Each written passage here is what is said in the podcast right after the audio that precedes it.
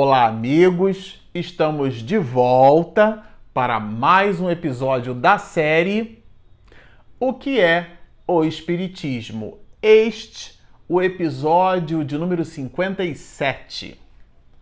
Bom, para você que está nos acompanhando no canal, nós vamos iniciar este episódio estudando o capítulo 2 desta obra maravilhosa. O livro O que é o Espiritismo, Allan Kardec já o divide em três partes. Estamos na segunda terça parte da obra.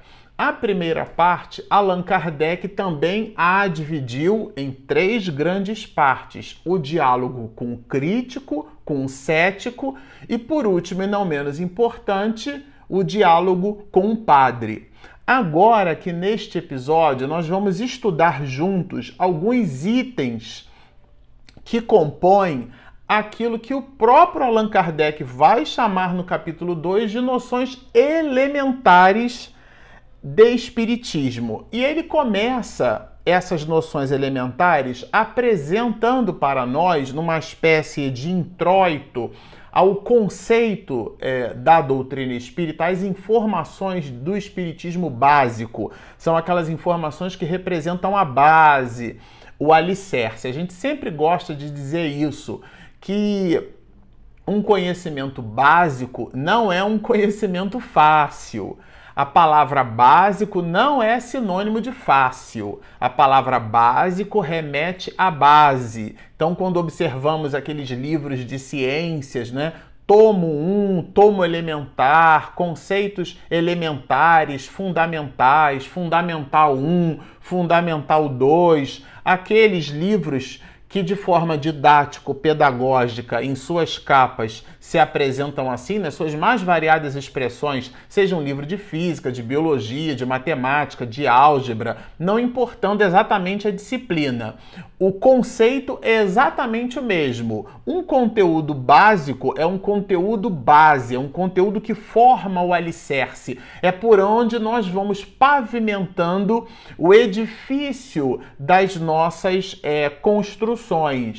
Ou seja, se você deseja um, uma casa, por exemplo, uma construção com dois pavimentos, o seu alicerce será um, a sua base será uma. Mas se você desejar uma edificação com oito pavimentações, dez pavimentações, crescendo-a verticalmente, aquele alicerce ele vai precisar ser mais vigoroso. É disto que estamos falando e é disso que se ocupa Allan Kardec nessa segunda parte, dar elementos vigorosos, elementos de base, de sustentação para o entendimento profundo das outras questões que gravitam em torno da doutrina espírita. E ele vai começar aqui, logo no, item primeiro, falando justamente para nós que não é tudo aquilo que a gente vê que a gente deve acreditar. Ou seja,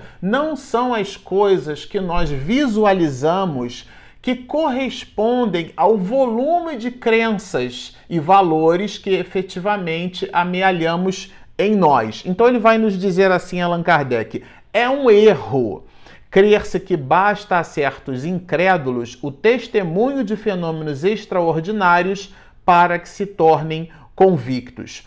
Ou seja, não basta que a gente, por exemplo, numa espécie de motivação, de entusiasmo, convidar uma pessoa incrédula, isto é, que não acredita, a participar, por exemplo, de uma reunião mediúnica, de uma reunião de fenômenos medianímicos, para que ela então acredite na comunicabilidade dos espíritos. Allan Kardec desenvolve toda uma linha de raciocínio e a gente viu isso aqui anteriormente estudando a primeira parte da obra, que essa linha de raciocínio significa aportar elementos de razão. Os elementos de convicção a, a melhor os princípios básicos da doutrina espírita, nunca giram em torno do fenômeno, giram em torno do raciocínio que o fenômeno traz. Então, o fenômeno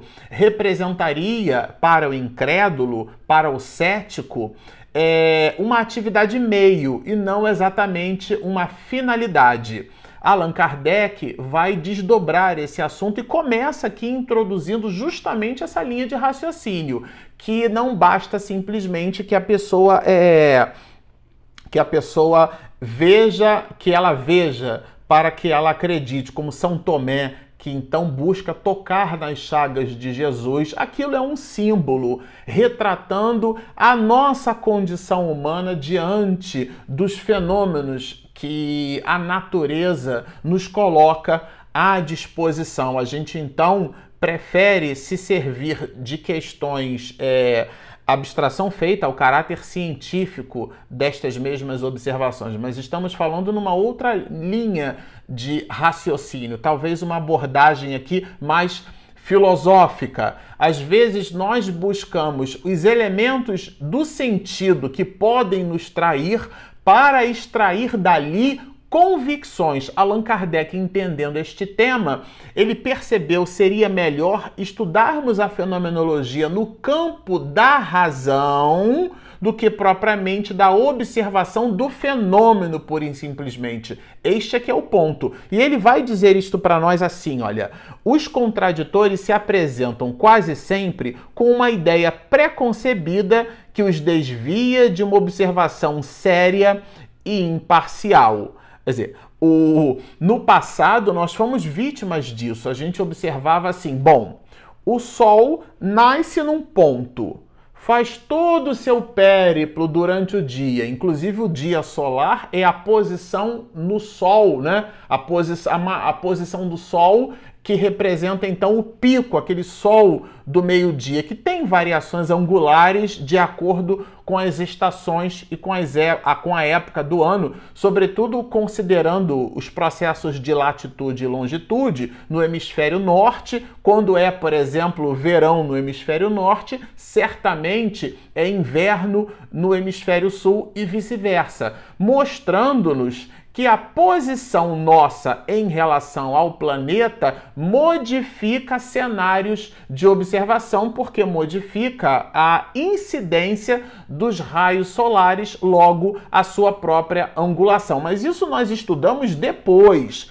Antes, as nossas observações nos faziam depreender assim: se o Sol nasce numa posição, faz o seu périplo e se põe em outra, né, nasce no leste e se põe no oeste, sempre é, significa dizer, numa observação primária, com igualmente acanhada, que nós aqui estamos parados e o Sol é que se movimenta. E de verdade, mais tarde, Galileu Galilei, ele vai destronar este aspecto da, vamos dizer assim, da cosmologia que possuíamos na antiguidade, uma visão aristotélico e ptolomaica, porque Ptolomeu e Aristóteles acreditavam na ideia do geocentrismo, a ide a, esta ideia é a Terra como fazendo parte, como sendo o centro do universo, e a igreja se esposou disso, porque a Terra era o centro do, do universo, imaginem e a abóboda celeste, todas as estrelas giravam em torno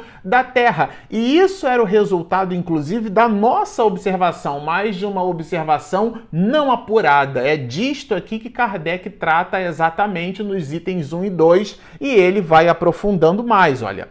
Quem não conhece o Espiritismo supõe que se podem produzir fenômenos espíritas, como se faz uma experiência de física ou de química.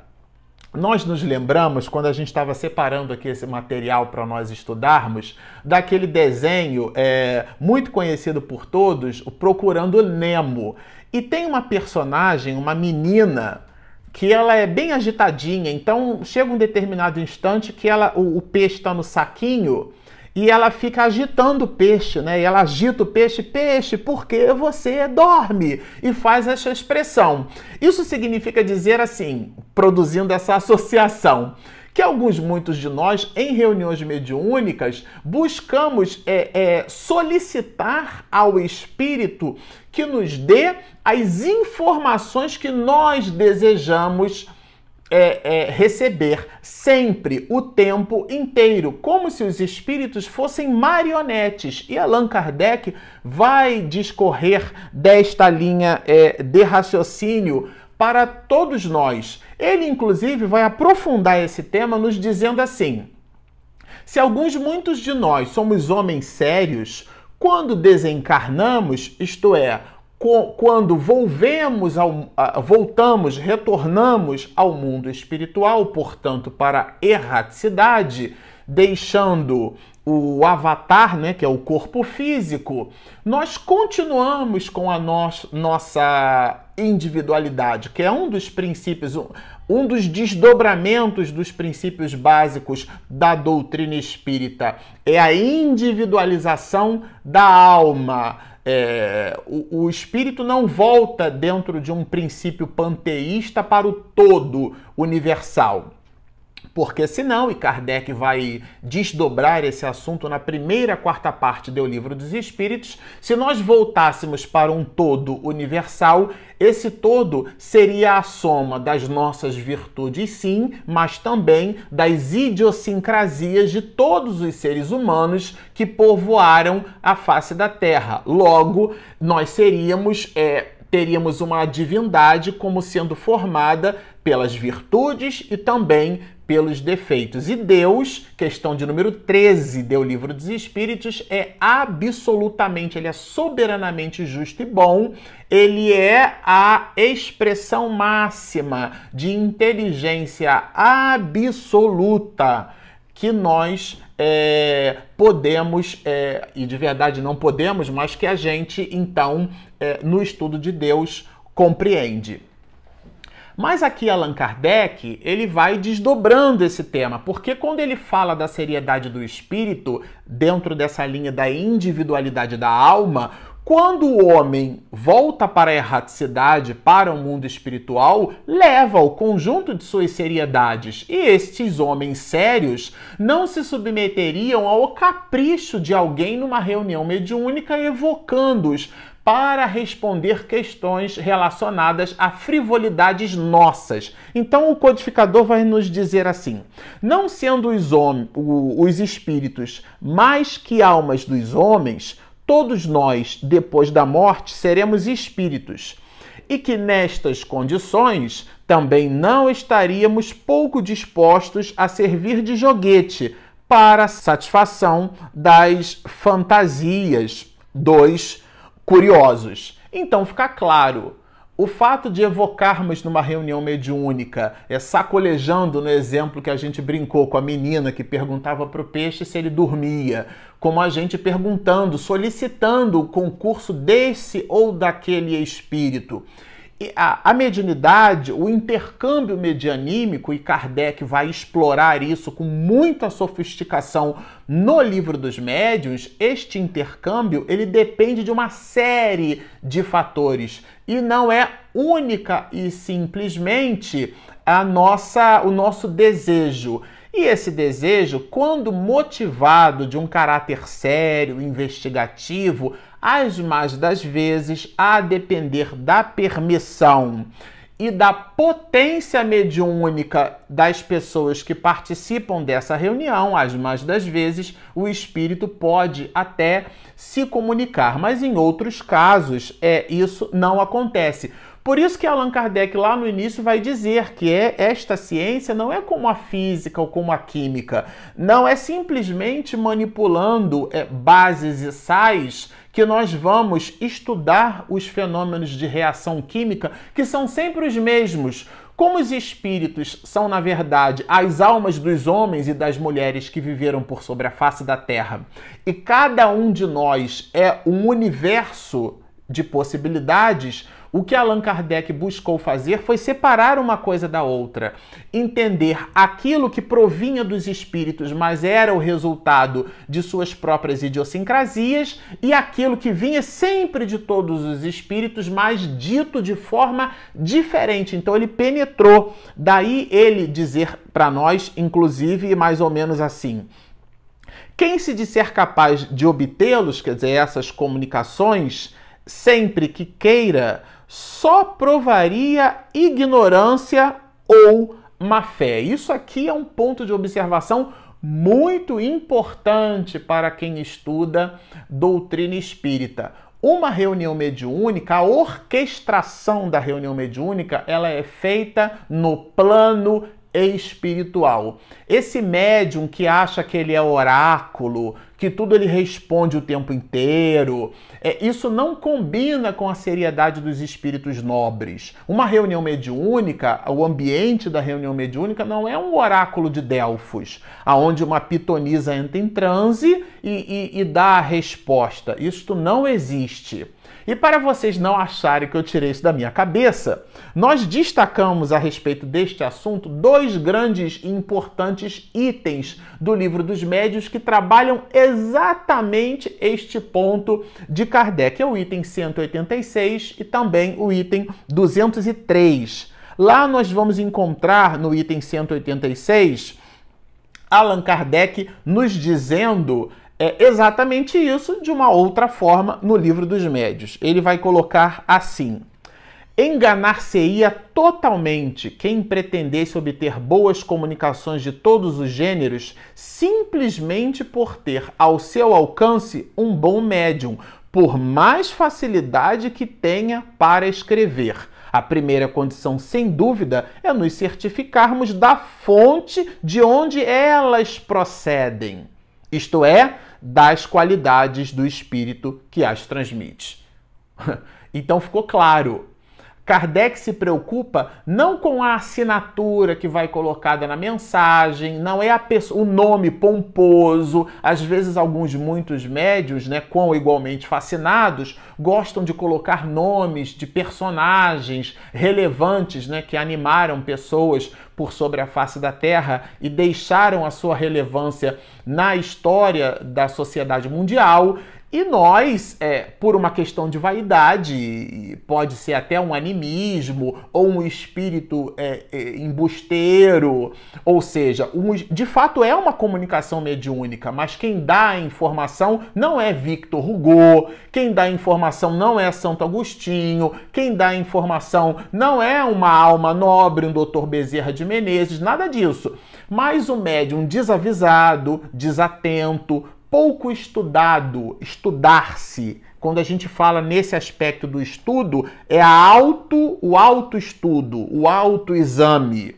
Né? Este médium é, de baixas investigações sobre as suas condições pessoais, ele vai se deixar levar pelo por essa faceta, por este pseudo enlevo. Então ele deixa ali que o espírito é, escreva tratar-se desta ou daquela alma.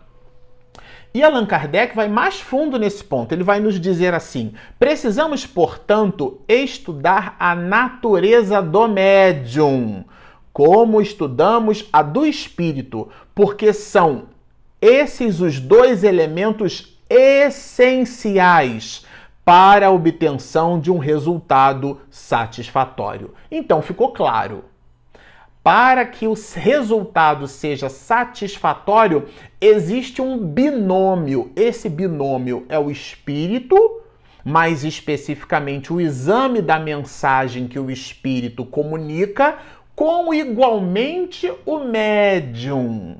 Aqui está bem claro, vou repetir. Item 186 do livro dos médios. Se você está me ouvindo neste instante e esta informação ela se te apresenta nova, esta informação não é nossa, ela não pertence ao Marcelo Shoa. Esta informação está colhida. Eu não acho nada, já está achado na codificação. Allan Kardec vai trabalhar este assunto qual seja a necessidade do exame da mensagem do espírito, com igualmente das possibilidades do médium, como acabamos de ler. E por último, e não menos importante, ele vai estabelecer um outro, uma triangulação neste ponto, porque vai nos colocar assim o codificador para que uma comunicação seja boa, e aí ele já está falando da qualidade da comunicação. Entendemos a necessidade da análise da mensagem do espírito e da análise do médium. Aí ele já vai na análise do resultado em função desse binômio, porque pode ser uma comunicação frívola, como a gente vai encontrar no livro dos médiuns. Pode tratar-se de uma comunicação grosseira. Nem todas as comunicações sérias, diz-nos Allan Kardec, são igualmente verdadeiras. Às vezes o espírito carrega assim um grau de seriedade, mas ele imprime a sua opinião pessoal, que é desprovida de um certo aprofundamento. Muito embora a pessoa, o espírito, seja dotado de seriedade. Então ele vai nos dizer justamente do exame da informação, da mensagem boa. Então diz-nos assim o mestre de Lyon. Para que uma comunicação seja boa, é preciso que proceda de um espírito bom. Isso aqui é lógica matemática pura, né? para que esse espírito bom possa transmiti-la, é indispensável que disponha de um bom instrumento. então, ficou bem claro e ele vai continuar desdobrando. Eu super recomendo que vocês façam a leitura desta mensagem do item 186, que é um item simplesmente fascinante. Mas eu apresentei dois itens, né? Eu disse para você que nós destacamos aqui que são dois itens, o 186 e o 203. Lá no 203, Allan Kardec vai dizer mais ou menos assim: para que um espírito possa comunicar-se, é preciso que haja relações fluídicas entre ele e o médium, que nem sempre se estabelecem instantaneamente. Então, gente, ficou bem claro. O fato de nós buscarmos comunicação com o espírito e acharmos, porque estamos ali é, à volta de uma mesa, à meia luz, com luz apagada, porque fizemos uma prece ou lemos uma mensagem, estamos atendendo todo um conjunto de pré-requisitos para que os espíritos sérios se comuniquem por sobre nossas possibilidades, eu descrevi aqui só dois itens. Senão a minha esposa não deixa, o material não pode passar 25 minutos. Mas vocês observam que é um conjunto enorme de reflexões que Allan Kardec vai nos dar. E ele fala exatamente disso. Quem se disser capaz de obtê-los, estas comunicações, sempre que queira, isso é Kardec dizendo. Só provaria ignorância ou má fé. Ignorância é o, é o, desconhecimento, é do verbo ignorar. Desconhecer aquilo que classificamos aqui como noções básicas de espiritismo, que perpassam pela lei da afinidade. Ou, por último, e não menos importante, as questões de má fé, de embuste, de falsificação, de falácia, de enganação, porque não há espírito coisa nenhuma.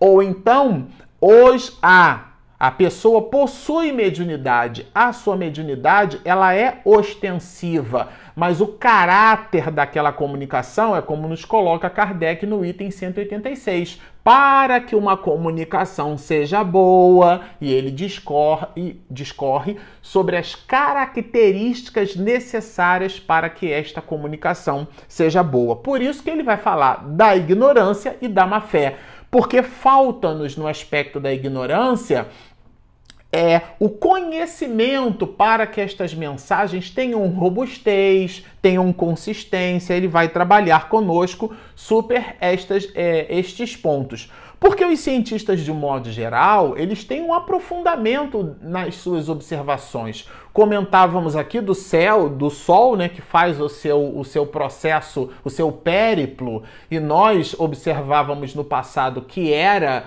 parecia a gente estar fixo no firmamento e era o Sol quem se movimentava. E depois Galileu Galilei, é, alinhando duas lentes polarizadas, ele então vai identificar uma série de fenômenos no céu, uma série de fenômenos no espaço, aprofundando as suas observações, se servindo sim de elementos novos, que era, na verdade, uma, uma luneta, mas é, distanciando-se daqueles pré conceitos, isto é, da nossa característica de conceituar previamente. E Allan Kardec vai falar sobre isso quando nos diz assim: aquele que seriamente deseja instruir-se deve, nisto como em tudo, ter paciência e perseverança. Então vocês observam que o estudo da doutrina espírita nos convida a estes elementos de paciência e de perseverança. Bom, como vocês notam, trata-se de um material simplesmente fabuloso, riquíssimo, que nós estudaremos a partir do próximo episódio. Por enquanto, fiquem conosco. Se você ainda não se inscreveu no nosso canal, não perca tempo lá no YouTube. Este vídeo está publicado no YouTube. Nós temos então o nosso canal Marcelo Shoa oficial. E você que nos assiste, nos ouve pelo Spotify, pelo iTunes, pelas ferramentas de publicação de áudio, sintam-se convidados para postarem os seus comentários e, inclusive, baixarem o nosso aplicativo. Portanto, fica aqui o convite: inscreva-se no nosso canal, sigam-nos e muita paz.